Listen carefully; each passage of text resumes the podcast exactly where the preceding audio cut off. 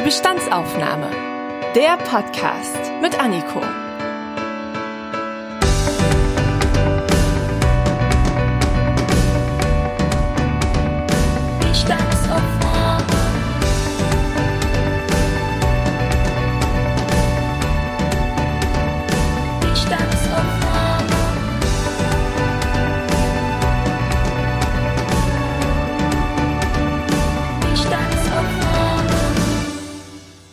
Willkommen bei der 28. Folge der Bestandsaufnahme. Ich bin Anniko, eure Hostin und Detektivin auf den Spuren des deutschen Pflegenotstands.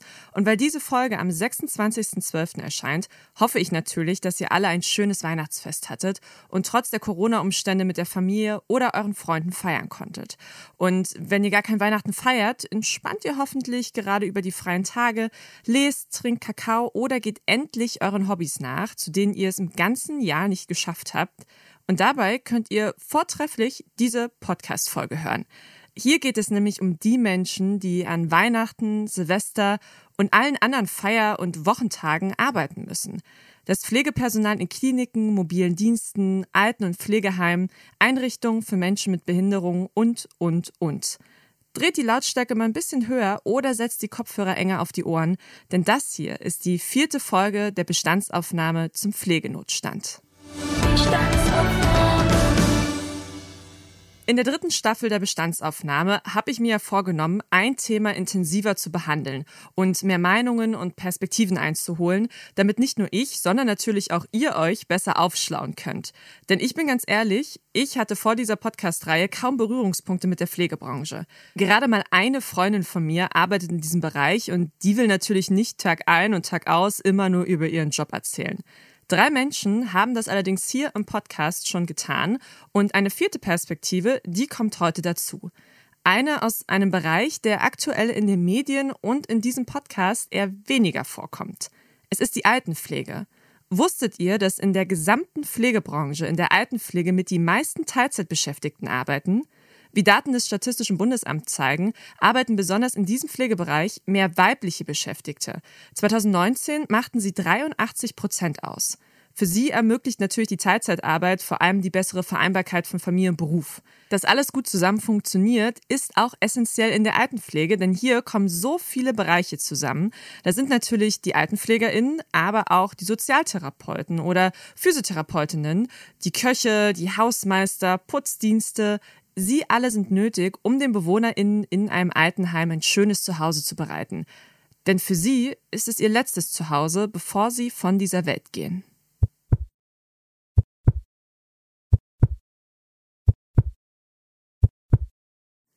Was bedeutet eigentlich der Fachkräftemangel und die Corona-Pandemie für ein Altenheim? Habt ihr da eine Vorstellung? Ich jedenfalls nicht. Wie läuft das denn ab, wenn ein Bewohner oder eine Bewohnerin positiv getestet wird? Wie hält man all die verschiedenen Strippen, also die vielen verschiedenen Berufe zusammen, die in einem Heim arbeiten? Und ist die Impfpflicht ausschließlich für das Gesundheitspersonal eigentlich gerecht? Darauf gibt es in dieser Folge jede Menge Antworten. Isabel arbeitet seit einigen Jahren als Leiterin eines Altenheims im Raum Bayern. Dort ist sie für jede Menge BewohnerInnen, aber natürlich auch MitarbeiterInnen zuständig. Also die perfekte Gesprächspartnerin für einen Rundumblick auf die Altenpflege im Kontext des Pflegenotstands. Isabel, erzähl mal, wie sieht denn dein Arbeitsalltag aus in einem Altenheim? Also mein Arbeitsalltag ist wirklich sehr, sehr vielfältig und eigentlich bin ich dafür da, die ganze Organisation und Strukturierung des Hauses wirklich so im Überblick zu haben, äh, mit Kennzahlen zu arbeiten, Berichte zu erstellen, mich mit Behörden auseinanderzusetzen, mit äh, Kassen zum Beispiel auch äh, dort alles äh, zu beantragen und auch zu schauen, ob wir die Pflege gerade richtig eingeschätzt haben und äh, dort die Wirtschaftlichkeit mit zu überprüfen. Aber ein riesen ja, ist wirklich die Mitarbeiterführung, die ich da eben innehabe und dass ich für die Mitarbeiter da bin, wenn irgendwo Probleme sind oder ja, mit allen Anliegen eben auch. Ich bin aber auch zum Beispiel in der Dienstplangestaltung ganz aktiv mit dabei. Dann haben wir auch einen Betriebsrat, mit dem ich zusammenarbeite, wo ich dann eben auch aktiv bin, was dann eben, dass wir alles unter einen Hut bringen von Mitarbeiter- und Unternehmensseite, was auch sehr wichtig ist. Dann die ganzen Kontrollen jetzt auch mit den Schnelltests, auch sehr wichtig, dass das alles funktioniert. Und bin viel auf Stationen mit unterwegs und wir haben sehr lange Gänge. Das ist also auch sehr lange Zeit, die man da verbringt. Und dort trifft man eben auch den einen oder anderen Bewohner mal an, der dort seine Anliegen auch mit hat und sagt, ach Mensch, Sie sind ja die Chefin, das ist aber schön, dass ich Sie mal sehe. Und dann nimmt man eben das dort auch noch mit auf.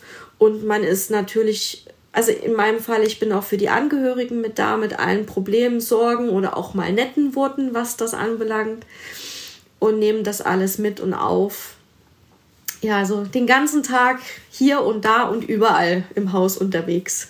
Und was machst du von all diesen Aufgaben am liebsten? Am liebsten tatsächlicherweise mit meinen Bewohnern mal ein nettes Gespräch führen und auch mit äh, den Angehörigen halt äh, die Gespräche führen, auch wenn es mal negative Sachen sind, dass man Probleme lösen kann. Es gibt überall mal negative Aspekte, die auch besprochen werden müssen.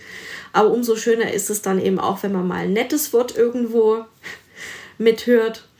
Und tatsächlicherweise eben auch so die ganzen Rechtsangelegenheiten. Ich liebe das, mich da so mit den äh, rechtlichen Aspekten auseinanderzusetzen und auch zu die ähm, ja, Eingliederungsmanagement mit durchzuführen mit den Mitarbeitern. Genau. Und dann verbringe ich auch sehr gerne Zeit mal in der Pause mit meinem Hund im Garten, dass man da mal eine Auszeit hat. Ist denn dein Hund immer mit dabei? Ja, der ist jeden Tag mit dabei. Und irgendwann, wenn er dann mal groß genug ist, dann darf er auch mit auf die Station und soll dann auch mal so als Therapiehund in Anführungsstrichen mit fungieren. Und wir haben jetzt schon die ersten kleinen Erfolge eben mit den Bewohnern auch zusammen erzielt, dass da mal zusammen gespielt wird und alles. Also da fangen wir jetzt so langsam an. Wie bist du denn bei diesem Job gelandet? Hast du ganz bewusst dir das ausgesucht? Wolltest du schon immer mal in der Leitung von so einem Altenheim landen? Ähm, ich bin tatsächlicherweise über einen, zweiten Weg dort reingekommen. Es gibt ja die Möglichkeit, entweder direkt, äh, wenn man über die Pflege halt reingeht, man macht klassisch seine Ausbildung, dann eben Tippeltabeltour von ähm, Pflegedienstleitung über Einrichtungsleitung, dann so diesen Weg. Und ich bin aus der ökonomischen Richtung gekommen und bin aber mit der Medizin groß geworden. Und äh, da war halt schon immer so diese Verbindung da zwischen Ökonomie und dem Sozialwesen wo jeder sagt, oh mein Gott, das passt überhaupt nicht. Aber ich denke, das passt eben gerade, wenn man in so einem Bereich eben auch die Menschlichkeit nicht verliert und immer auch den Blick mal auf eine andere Position mitwirft. Und ich habe dann BWL studiert und dann noch einen Master hinten ran gesetzt. Und dann kam dadurch, ja, war ich bei einem Träger gewesen, wo ich erst in der Personalabteilung war und dann kam die Anfrage, ob ich eine Heimleiterstelle eben übernehmen möchte, weil ich dieses Heim, die Mitarbeiter schon auf anderer Ebene betreut habe. Und dadurch bin ich in diese Einrichtungsleiterposition reingewechselt. In der Heimleitung da koordinierst du ja dann diese ganz vielen Bereiche, die in so einem Altenheim zusammenkommen. Kannst du mal erzählen, wer da eigentlich so alles unterwegs ist? Weil so ganz klassisch hat man ja dann den Altenpfleger im Kopf, aber da sind ja bestimmt noch ganz andere unterwegs. Also selbstverständlich, die Pflege bildet den größten Bereich, das ist klar. Aber wir haben eben, wie es in jedem Unternehmen ist, äh, von Reinigungskräften über Betreuungskräfte, dann Therapeuten sind bei uns, die ganzen Verwaltungsmitarbeiter, hauswirtschaftliche Präsenzkräfte gibt's noch bei uns, Pflegedienstleitungen natürlich. Und wir haben auch intern eben die Qualitätssicherung und auch das Qualitätsmanagement noch mit im Haus.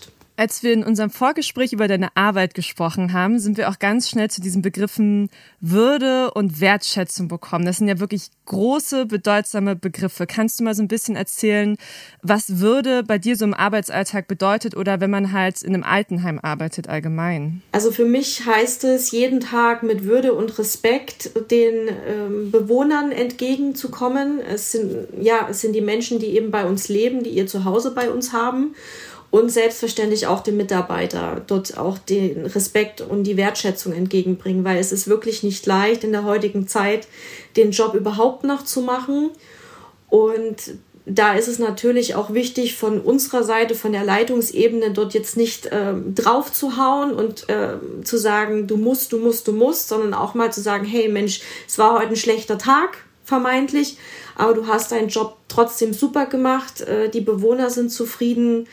Na, und dass man auch in so einer Situation, in so einer schwierigen Situation einfach auch die Menschlichkeit, das sage ich immer wieder, nicht verliert und dort sich auch mal in die andere Seite mit rein denkt. Was leistet der andere auf der anderen Seite? Und das ist eben das, wo ich auch sage, ähm, die Bewohner sind für uns das größte Gut natürlich. Wir sind der Dienstleister und denen soll es natürlich auch bei uns gut gehen. Jetzt ist das Klischee ja in der Altenpflege oft nach außen hin. Da arbeitet man sehr, sehr, sehr, sehr viel. Sehr viele Überstunden und man arbeitet besonders körperlich sehr, sehr hart und das meistens für einen Hungerlohn. Also nicht umsonst gibt es ja jetzt auch die Forderung nach einem festen Einstiegsgehalt für alle Pflegeberufe. Wie ist denn da so dein Eindruck? Wie ist die Work-Life-Balance in der Altenpflege? Also die Work-Life-Balance ist wirklich sehr ja, es gibt eigentlich fast keine Work-Life-Balance mehr. Im Moment, muss man sagen, durch den Fachkräftemangel eben auch. Auch wir sind davon betroffen, dass eben viel eingesprungen werden muss, dass äh, Schichten von anderen Kollegen übernommen werden müssen. Oder gerade wenn äh, kurzfristig durch die Corona-Pandemie eben Personal ausfällt, weil sie als Kontaktperson einfach positiv getestet worden sind oder auch negativ getestet worden sind und äh, dadurch ausfallen.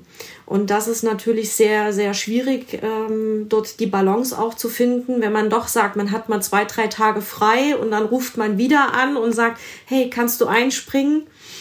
Das ist wirklich schwierig. Und selbstverständlich, die Vergütung könnte deutlich besser sein. Aber ich muss sagen, es ist schon, es hat sich schon so eine, so eine Waage auch gebildet, dass man sagt, es gibt Einrichtungen, die zahlen sehr gut, andere könnten natürlich noch besser zahlen, aber das hängt auch immer damit zusammen, wie das Heim auch verhandelt wird, in welchem Zeitabschnitt. Das ist ja in der Altenpflege dann auch wieder was Besonderes, dass einmal im Jahr auch die Gehälter verhandelt werden und so kann man eben auch die Marktposition mit beachten und schauen, in welche Richtung man sich bewegen müsste. Hm. Du hast ganz kurz schon die Pandemie angeschnitten, in der wir uns ja auch immer noch befinden und wahrscheinlich lange befinden werden. Was bedeutet das denn jetzt konkret für euch, wenn jetzt zum Beispiel ein Bewohner, eine Bewohnerin bei euch positiv getestet wird? Was macht denn ihr dann? Dann kommt die ganze Maschinerie wirklich ins Rollen. Also da weiß dann jeder, wo er hin muss. Natürlich, ähm, wir testen dann nochmal, weil bei uns ist es ja so, dass wir erstmal per Schnelltest testen und dann wird der Bewohner automatisch in Quarantäne versetzt. Dann wird geschaut, ist er geimpft oder nicht geimpft. Danach wird sich dann auch, so also richtet sich auch die Quarantänezeit. Dann muss das alles ans Gesundheitsamt gemeldet werden. Dann wird halt gesagt, welche Maßnahmen noch getroffen werden müssen.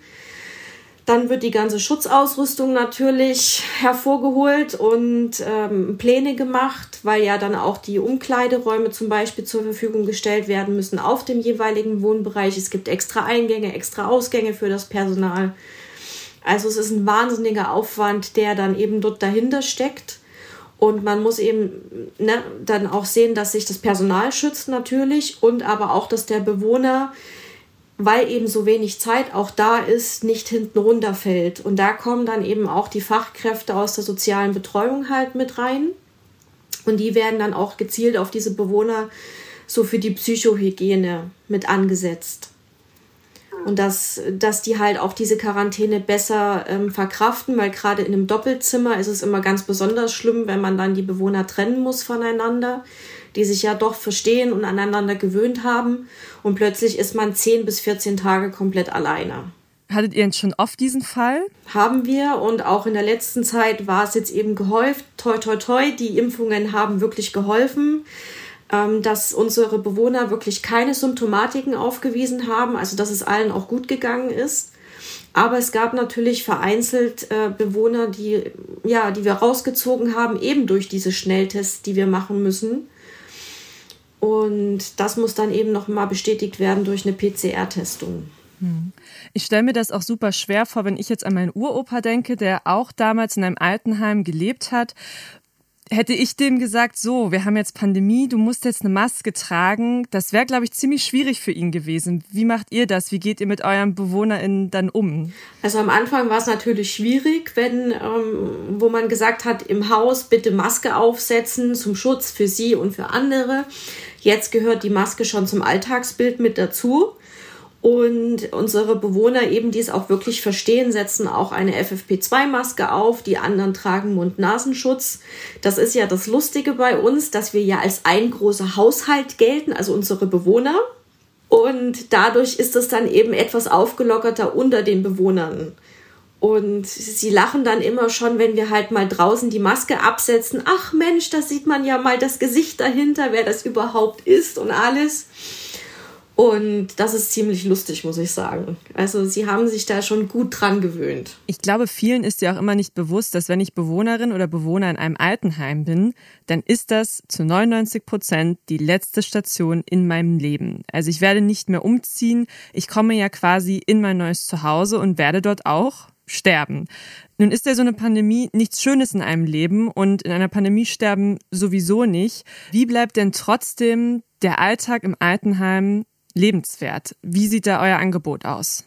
es ist halt wirklich schwierig auch. Äh, wir machen viel über die Angehörigen dann eben auch mit, wo wir sagen, weil da würde ich noch mal mit anknüpfen, weil das ist wirklich auch schwierig, den Bewohnern mitzuteilen. Die Angehörigen, sie können jetzt nicht mit nach Hause, weil sie dann eben wieder bestimmte Voraussetzungen erfüllen müssen, um zu uns wieder zurückzukommen. Und gerade wenn Feierlichkeiten sind, Geburtstage oder sonst irgendetwas, ist es für die Bewohner wirklich schwierig, dort ähm, das ne, zu verstehen. Und viele verstehen das eben auch dann nicht mehr so richtig, warum das jetzt so ist.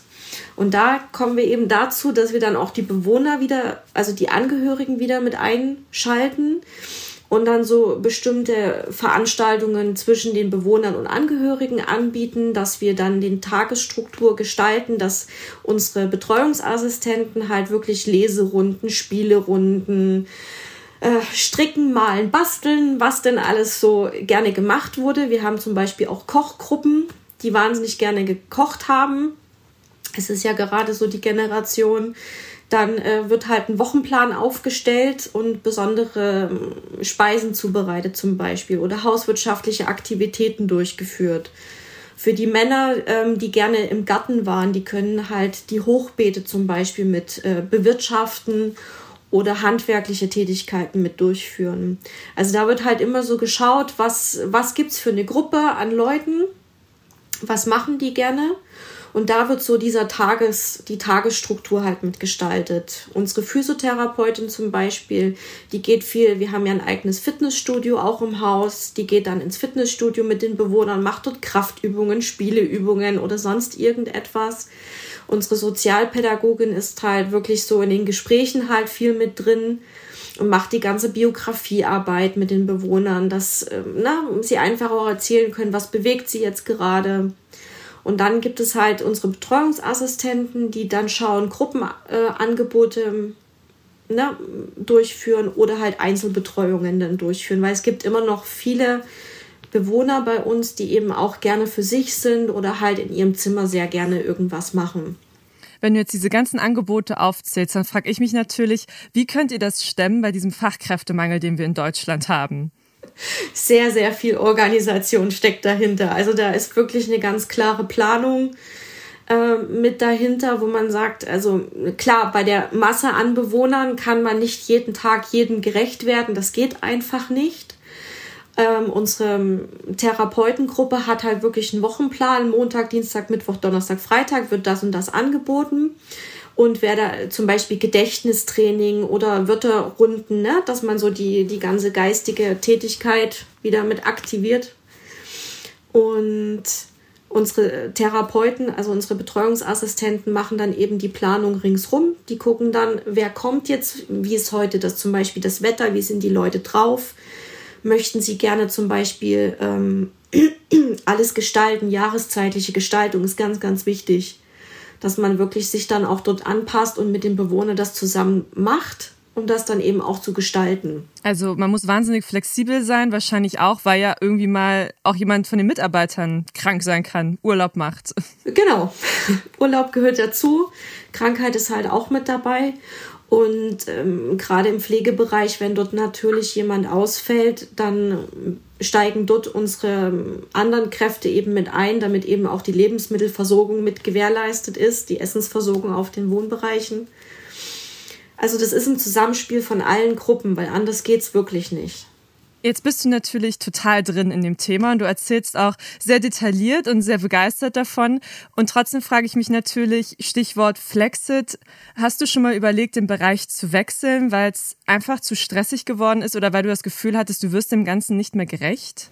Ja, ich habe tatsächlicherweise schon drüber nachgedacht zu wechseln und weil es halt wirklich einfach so viel ist, was auf einen einprasselt und man versucht ja viel von den, also in meiner Position, viel von den Mitarbeitern auch fernzuhalten. Und ich sag mal, meine Probleme oder größere Probleme auch nicht anzusprechen, weil es wäre ja jetzt wirklich eine Traumwelt, wenn man sagt, alles wäre toll, alles wäre super. Ähm, das gibt's nicht und dadurch ist es wirklich, also man hat in meiner Position extrem viel Stress, weil man eben auch den Ärger von allen Seiten abbekommt und dadurch habe ich natürlich schon nachgedacht ähm, das Gebiet zu wechseln. Aber was motiviert dich, trotzdem jeden Tag wieder aufzustehen und weiterzumachen? Wenn man in die Einrichtung reingeht und seine zufriedenen Bewohner sieht, das ist eigentlich das, wo man sagt, ja, das ist richtig, was du machst. Und dass man wirklich auch das geben möchte. Also ich, für mich, für meinen Teil, ich möchte den auch den unseren Bewohnern was zurückgeben, was das anbelangt. Sie haben alle ein langes Leben schon hinter sich haben viel geleistet. Und wenn man dann eben auch wieder was zurückgeben kann und kann sagen, hey, ja, wir sind zufrieden und alles passt und wenn es nur das Essen ist, was gut ist und mal einen netten Plausch eben hat und das doch, das motiviert dann schon, muss man sagen. Was glaubst du denn, welche Maßnahmen würden jetzt konkret in der Altenpflege helfen, damit wir aus diesem Pflegenotstand rauskommen? Schwierige Frage. Also ich finde, als allererstes sollte überhaupt mal der Blick auf die Altenpflege wieder zurückkommen. Wir sprechen alle nur noch von Intensivbetten, von Krankenhausbetten. Die Krankenhauspflege ähm, ist am Ende. Auf die Altenpflege guckt kein Mensch. Oder auf die Behindertenhilfe. Bei uns heißt es ja immer Altenpflege und Behindertenhilfe ähm, schaut keiner. Das sind Menschen, die bei uns leben. Das ist keine Wegwerfware. Ich sage es wirklich so, wie es ist, weil wir hatten schon oft, ob es medizinisches Personal war oder Rettungssanitäter da, die dann gesagt haben, die Leute sterben doch eh. Und das finde ich halt äh, so schwierig, wo man müsste wirklich erstmal auf, auf die Altenpflege schauen, dass es uns gibt, und dass es wirklich auch ein sehr schöner Beruf ist und jeder kommt in das Alter, wo er irgendwo mal Hilfe braucht. Ob sei es jetzt von einem Pflegedienst, sei es von einem stationären Altenpflege, völlig egal. Und das wird halt wirklich vergessen. Wir werden es nicht ändern, muss man sagen, dass äh, der Fachkräftemangel von heute auf morgen sich ändert. Ich glaube nicht, dass man nur alles über die Vergütung regeln kann, weil dafür haben wir diverse andere Firmen, die das bieten können, was die Pflegeeinrichtungen nicht bieten können, was auch ein sehr großes Ungleichgewicht äh, in die Mitarbeiterbelegschaft bringt. Wenn ich meine Zahlen nicht erfüllen kann, muss ich halt Personal extern einkaufen. Finde ich schon, ist der erste Weg, wo man sagt, das würde ich für die Altenpflege komplett abschaffen, weil ich dem Bewohner auch nichts Gutes damit tue.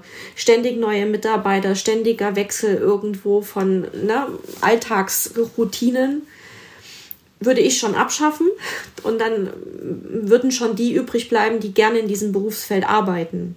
Jetzt könnte man natürlich auch super naiv sagen, naja, wenn wir Fachkräftemangel haben, dann brauchen wir einfach nur Nachwuchs. Und ich habe da mir mal den Spaß gemacht und beim Statistischen Bundesamt nachgeschaut. Also im Schuljahr 2019, 2020 haben rund 150.200 PflegeschülerInnen angefangen mit dieser Ausbildung. Und davon waren fast 75.000 alleine im Bereich der Altenpflege und haben halt gesagt, ich möchte das machen. Dann ist mir aber auch aufgefallen, dass die Abbrecherquote in Pflegeberufen bei 30 Prozent liegt. Und das ist wahnsinnig, wahnsinnig hoch im Vergleich zu anderen Ausbildungsberufen. Was was glaubst du denn, wie man die Altenpflege attraktiv machen kann oder was schätzt du denn am meisten an diesem Beruf? Ich finde es, fände es wichtig, wenn wirklich die Schüler als Schüler laufen würden. Also wenn man ihnen das ermöglichen kann, einfach als zusätzliche Kraft auch zu laufen. Das ist wahnsinnig schwierig, weil wenn jemand ausfällt und du hast einen Schüler im zweiten Ausbildungsjahr zum Beispiel, na, dann nimmst du den auch teilweise als vollwertige Kraft eben mit rein. Und weil es gar nicht anders aufzufangen geht. Und da müsste man wirklich gucken, dass man vielleicht sagt, man baut wie so ein Pflegeschülerpool auf, dass man nicht nur ein oder zwei Azubis hat, sondern wirklich eine Handvoll oder mindestens zehn Stück. Dass man auch sagt, okay, man kann so eine ganze Station aufbauen und die wächst dann eben auch über die Jahre mit. Und der, der Schüler wächst eben auch über die Jahre mit. Das würde zum Beispiel schon was bringen, was auch die Attraktivität vielleicht steigern kann.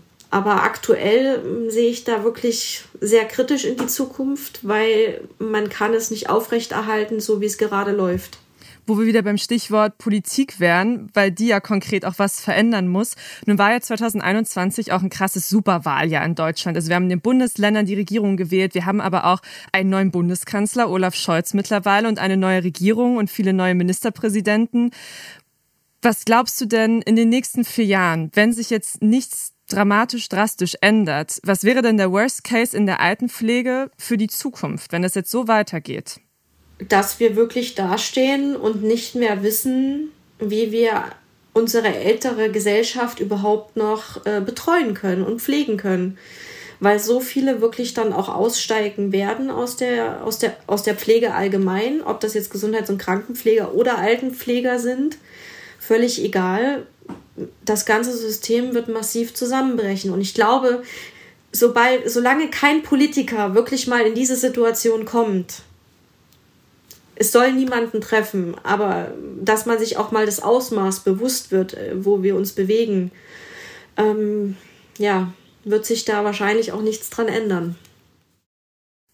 Was heißt das konkret, dass wir dann irgendwann nicht mehr die, die älteren Menschen pflegen können? Also was bedeutet das jetzt wirklich für die Menschen, die bei euch gerade wohnen? Ich denke, viele Pflegeeinrichtungen werden schließen müssen na, wie es jetzt auch im Krankenhaus ist, dass Stationen geschlossen werden einfach und wir sind, ähm, also die Altenpflegeeinrichtungen sind auch Wirtschaftsbetriebe, das darf man eben auch nicht vergessen. Und das muss ja auch eine Wirtschaftlichkeit mit abwerfen, das steht ja auch so in den Gesetzen mit drin, dass da auch viele schließen werden müssen, dass dann auch die, die Pflegeplätze nicht mehr da sein werden, weil sich das dann so lokalisieren wird, dass wirklich viele abwandern werden in andere Pflegeeinrichtungen, ne? wo vielleicht andere Konditionen gelten oder wo was auch immer besser ist. Ähm, es wird Wirtschaftsbetriebe treffen, es wird äh, die älteren Menschen werden keine Plätze mehr haben. Und es wird halt, egal ob ich jetzt stationär pflege oder zu Hause pflege, es wird kein Personal mehr da sein. Und das bedeutet ja zwangsläufig dann auch im Endeffekt, dass die älteren Menschen irgendwo auch alleine sterben weil niemand mehr da ist für sie. Das wäre das schlimmste Szenario, was eintreten könnte. Aber wir können ja klatschen, wenn wir das möchten. Es wird, es wird viel ändern. Wenn du das gerade schon so ansprichst, das ist ja auch wieder dieses Wertschätzungsding. Was würdest du dir denn von der Gesellschaft wünschen? Ich würde mir wünschen, dass die Angehörigen vielleicht auch mal sehen, was wir leisten den ganzen Tag, egal in welchem Beruf, also in welcher Gruppe in welchem Bereich wir jetzt tätig sind in der Pflegeeinrichtung, dass da eben keine Willkür dahinter steckt und dass wir irgendwas mutmaßlich falsch machen, sondern dass da eben auch Menschen dahinter stecken und dass wir nicht immer so den, den schwarzen Peter irgendwo zugeschoben bekommen. Gerade wo eben auch die Pandemie richtig am Laufen war, wo die Pflegeeinrichtungen geschlossen waren und so, wie viel Hass und wie viel Ärger dort auf die Einrichtungen ähm, übergeschwappt sind oder jetzt zum Beispiel auch mit der Impfpflicht im Sozialwesen, wo die Mitarbeiter uns als Leitungskräfte dafür verantwortlich machen, wir wollen sie rausschmeißen und wir, wir moppen sie. Ne? Und das ist aber alles politisch eben auch gemacht. Das heißt, könntest du es dir aussuchen, dann hättest du keine Impfpflicht eingeführt? Ich hätte sie, wenn dann, für alle eingeführt. Weil das ist jetzt genau der Punkt, äh, warum soll nur das Sozialwesen darunter in Anführungsstrichen leiden? Es hätte die Impfpflicht oder es sollte für alle kommen. Weil warum ist jetzt ein, eine Pflegekraft, die sich an alle Maßnahmen hält, die wirklich sich an alle Regeln hält und ungeimpft ist, eine schlechtere Pflegekraft als die, die geimpft ist und vielleicht das Virus auch mitbringt? Die Hygieneregeln nicht richtig einhält und aber dadurch eben zum Beispiel Mitarbeiter oder Bewohner ansteckt. das ist die andere Seite da dran. Also ich würde das jetzt nicht nur, wie es gesagt wurde, auf die ungeimpften Pflegekräfte runterbrechen, dass die dort äh, alles falsch gemacht haben etc. pp. Das kann man sehen, wie man möchte. Aber es müsste meiner Meinung nach wirklich die Impfpflicht für alle geben, für alle Bereiche, weil es kann Kita, es kann Schule, Polizei, Feuerwehr, selbst wenn ich in, äh, in den Rewe einkaufen gehe, kann ich mich durch die Mitarbeiter dort anstecken. Wenn du in die Zukunft gucken könntest, in, aber nicht in eine Dystopie, sondern in eine sehr schöne Zukunft. Ich sag mal in einem Jahr. Wie würde es dann aussehen? Was hatte sich alles verbessert in der Altenpflege? Oh, das ist aber jetzt sehr schön rosarot gesprochen. Ja, du, du, darfst, du darfst einfach mal in die rosa, durch die rosarote Brille gucken. Was, was würdest du da sehen? Ich würde ähm, sehen, dass wir ausreichend Pflegepersonal haben, dass wir, ähm, egal welcher Pflegegrad da ist, ich ähm, die Zeit habe, dem Bewohner die Zeit zu schenken, die er braucht. Ähm, dass die ganze Gesellschaft äh, sich anders positioniert, eben auch ähm, mal sieht, was, was wir Leitungskräfte dort tun in dem Bereich. Und ja, dass wir einfach alle schön miteinander zusammenleben. Nach vier Bestandsaufnahmen zum Pflegenotstand in Deutschland ist es auch einfach mal wichtig, nicht mit dem pessimistischen Blick zu enden, sondern mit der rosaroten Brille und wie die Welt einmal aussehen kann, sollte und auch muss. Ich hoffe, dieser neue Einblick durch Isabels Erzählung ist ein weiteres Puzzleteil in eurem persönlichen Pflegemosaik. Es betrifft uns schließlich alle, früher oder später, und wir müssen uns gemeinsam einsetzen für bessere Arbeitsbedingungen. Beginnen können wir da zum Beispiel beim nächsten Verwandtenbesuch in einem Pflegeheim.